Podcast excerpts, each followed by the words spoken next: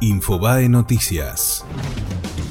Más de 100 personas durmieron bajo las tribunas del estadio de River. Un pequeño grupo, especialmente de nenes, fue llevado a una visita al museo. Juan Carr de Red Solidaria aseguró que las cinco muertes de estos días fueron un llamado de atención porque la gente no es indiferente al frío. Perú goleó a Chile y jugará la final de la Copa América ante Brasil. El elenco de Ricardo Gareca se impuso 3 a 0 con los goles de Flores, Yotún y Guerrero. El domingo volverá a disputar la instancia final luego de 44 años e irá por el título en el Maracaná.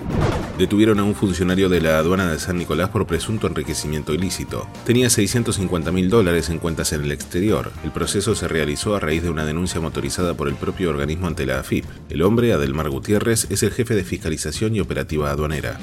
Alberto Fernández llega a Brasil y planea visitar a Lula da Silva en la cárcel de Curitiba. Este es el segundo contacto internacional que realiza el candidato presidencial justicialista con personalidades del mundo político latinoamericano. El 31 de mayo último fue a Montevideo donde se reunió con el expresidente uruguayo Pepe Mujica.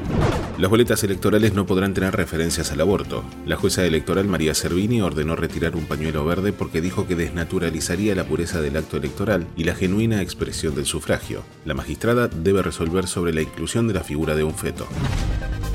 Fue Infobae Noticias.